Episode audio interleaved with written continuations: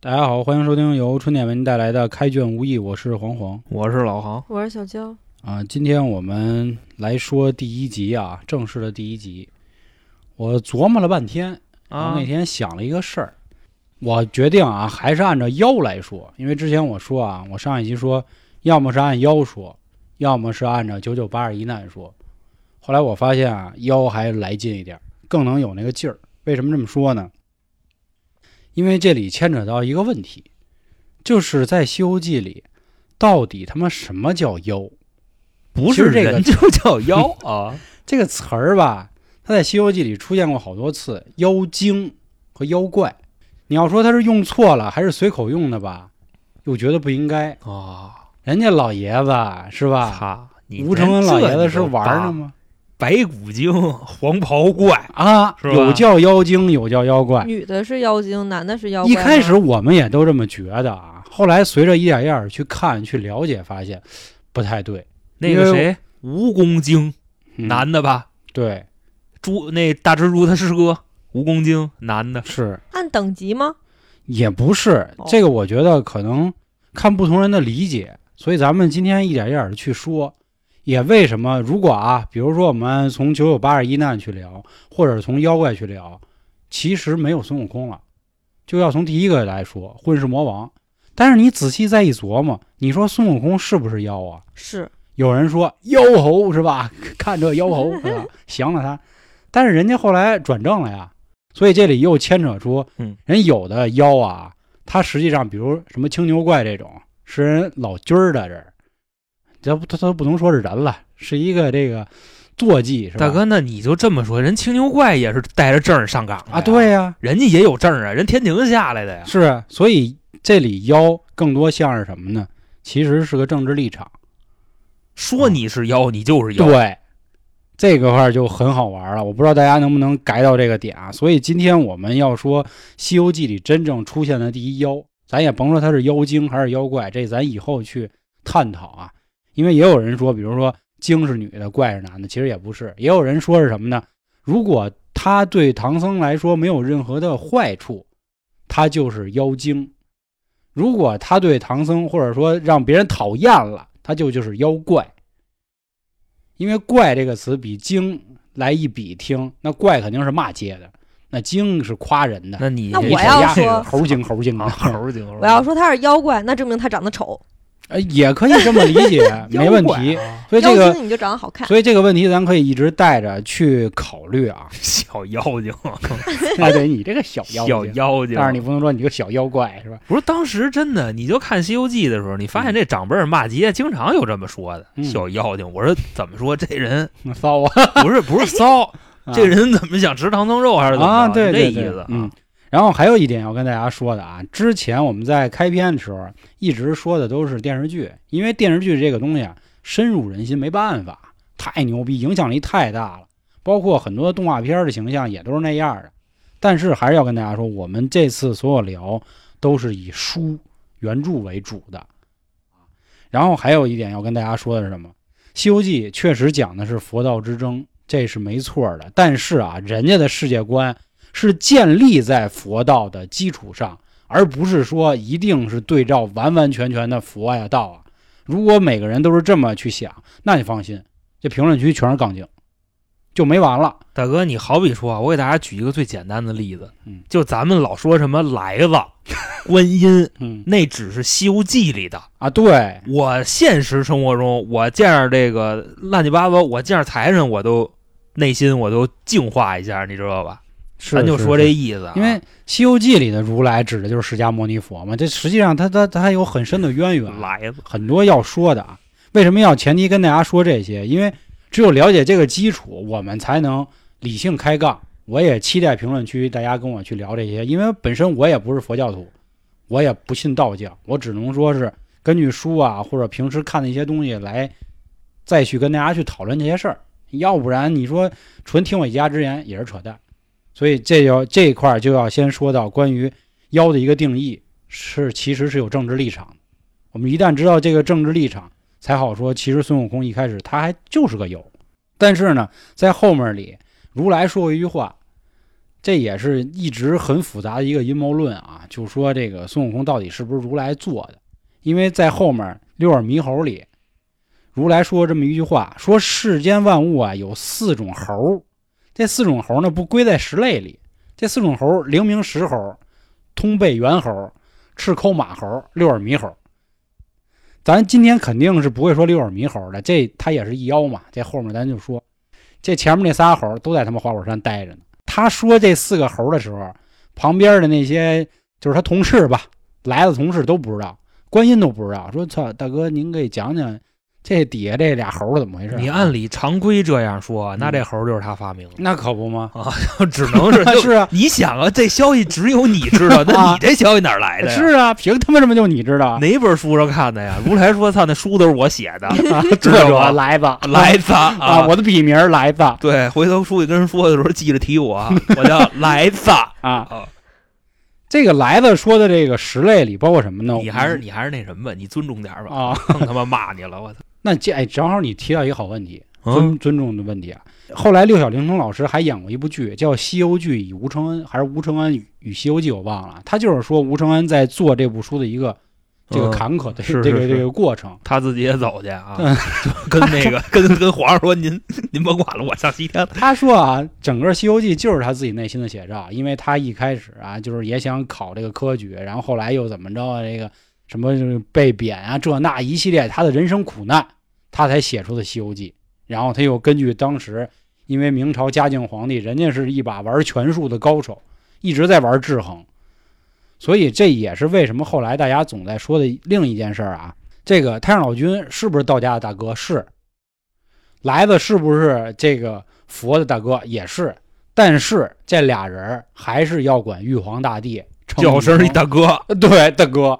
但是按照咱们之前说过啊，三清四御五老，理论上人家太上老君要比玉皇大帝尿憋，比他高一级，为什么还要叫大哥？尿憋，这里就最重要的一个原因，这是因为这他妈在《西游记》小说里，别拿道教真的那个神仙排级去跟这儿杠，那就没完了。你就那什么吧，你就嗯举一最简单的例子，社会大哥。”明白吧？嗯那他妈社会大哥是这队伍里最能打的吗？那不肯定不是啊。对，那他手底下肯定有战士啊。，对你说的这你个就想没错，太上老君就是玉帝那儿的第一战士，那他战士也得管大哥叫大哥呀。就就是这里为什么杠的原因啊，是因为如果真的按道教神仙去排的话，太上老君确实比玉帝高，但是人家这是《西游记》，人家是在人家这个这个这个世界基观里础边上啊，去玩的，那这啊是那你带着封神榜聊呗。你要这么说 的话，那那那就别聊了，对吧？所以就是咱还是给那些有啊些想跟咱们讨论这方面的听众先说明，嗯，咱得按照人家的去说。，是你自己再发明一世界观。你说今天操，我又看一小说叫《金鳞》，《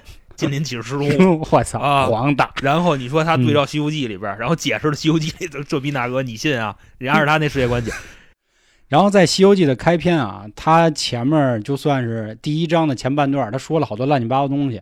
当然，我说这乱七八糟稍微有点亵渎啊。他讲的是什么呢？其实讲的就是《西游记》的世界观。他简单的阐述了一个什么观点：《西游记》整个这里没有不死的人，谁都有寿命。他说这个世界上什么呀？就是也就是后来如来说玉帝为什么能当大哥的原因。他讲这个社会呢，一共是十二万九千六百年是一元，也就是指的一个轮回。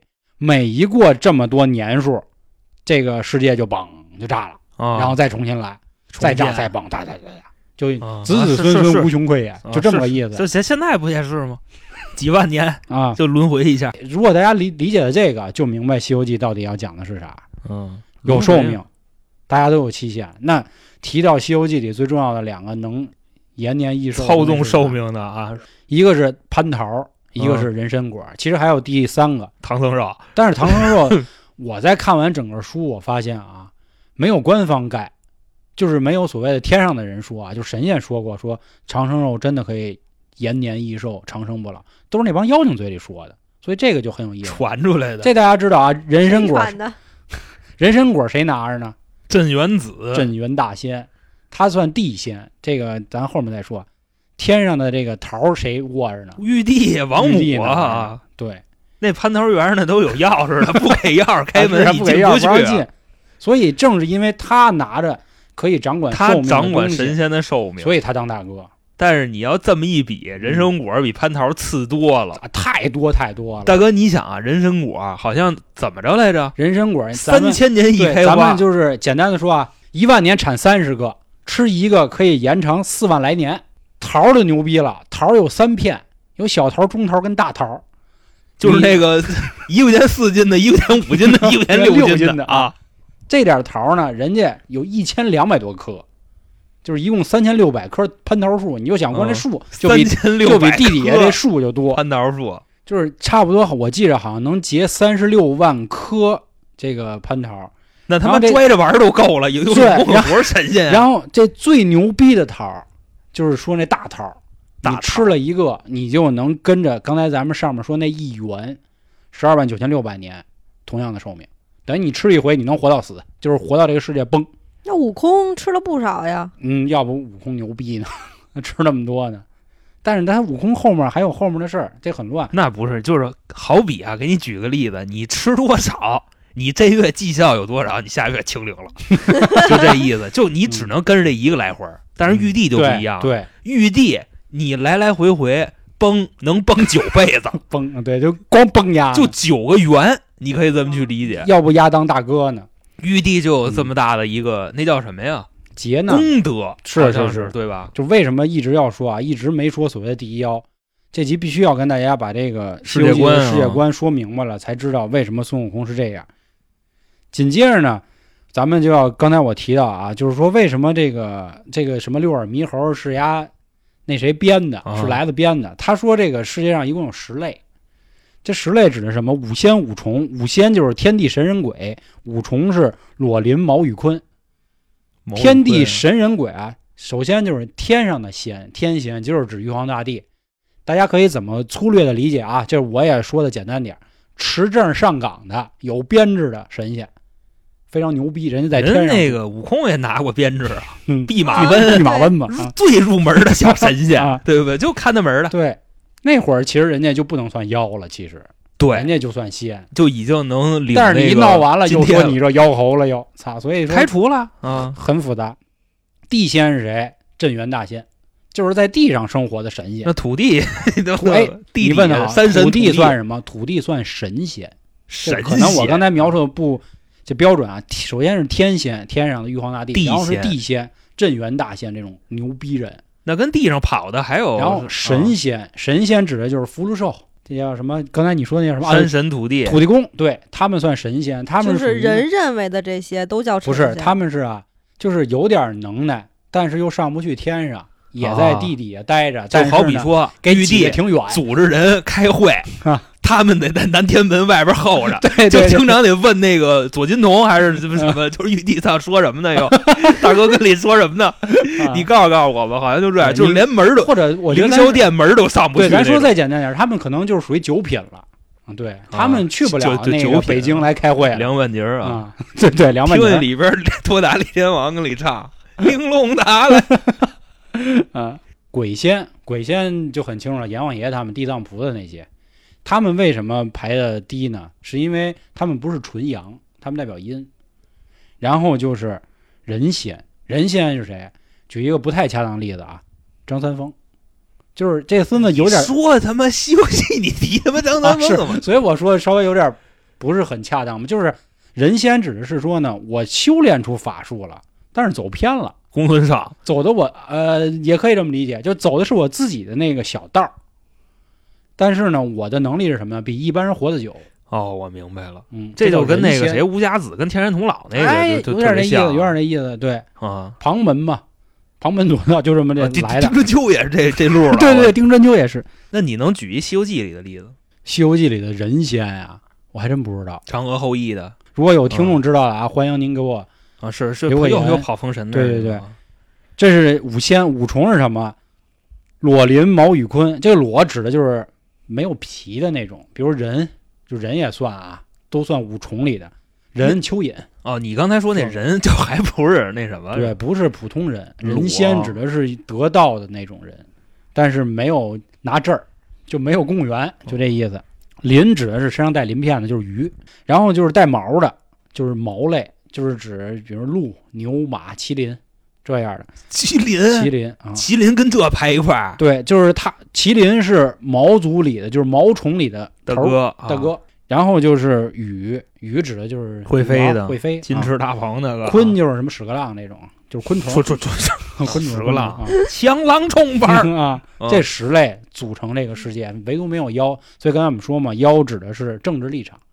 你要是好人，你 大哥连屎个浪都有，这屎里没有 妖啊，没有，没有，没有妖。所以说，就是真的狗嘚儿不是那种所的。以你琢磨啊，你就想啊，《西游记》里所有的妖怪，其实要么就是动物，要么就是人，要不就哪儿一桌一板凳， 就跟郭德纲老师说的那些似的。桌一板凳，是不是因为他们自己修炼的，根本就不是说神仙要求他们的？